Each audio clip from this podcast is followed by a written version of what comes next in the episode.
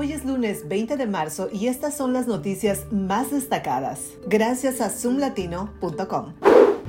El líder republicano Kevin McCarthy pidió a los seguidores de Trump no protestar si el expresidente es arrestado esta semana. Esto después de que el exmandatario escribió en redes sociales protestar, tomar de vuelta nuestra nación.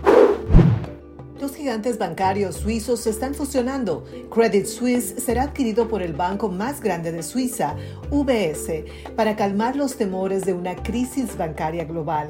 Esta semana, la Reserva Federal de los Estados Unidos decidirá si aumentar la tasa de interés nuevamente.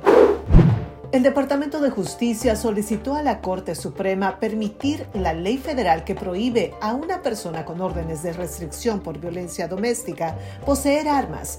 En febrero, un panel de la Corte de Apelaciones declaró que la prohibición era inconstitucional. Un fuerte terremoto sacudió el sur de Ecuador y el norte de Perú el sábado, matando al menos a 14 personas, atrapando a otros bajo los escombros y enviando equipos de rescate a las calles llenas de escombros y líneas eléctricas caídas.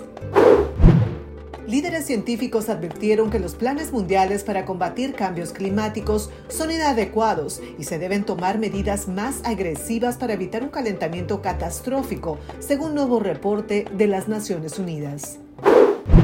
Estas fueron las noticias más destacadas de hoy gracias a zoomlatino.com. Les saluda Silvana Quiroz. Hasta la próxima.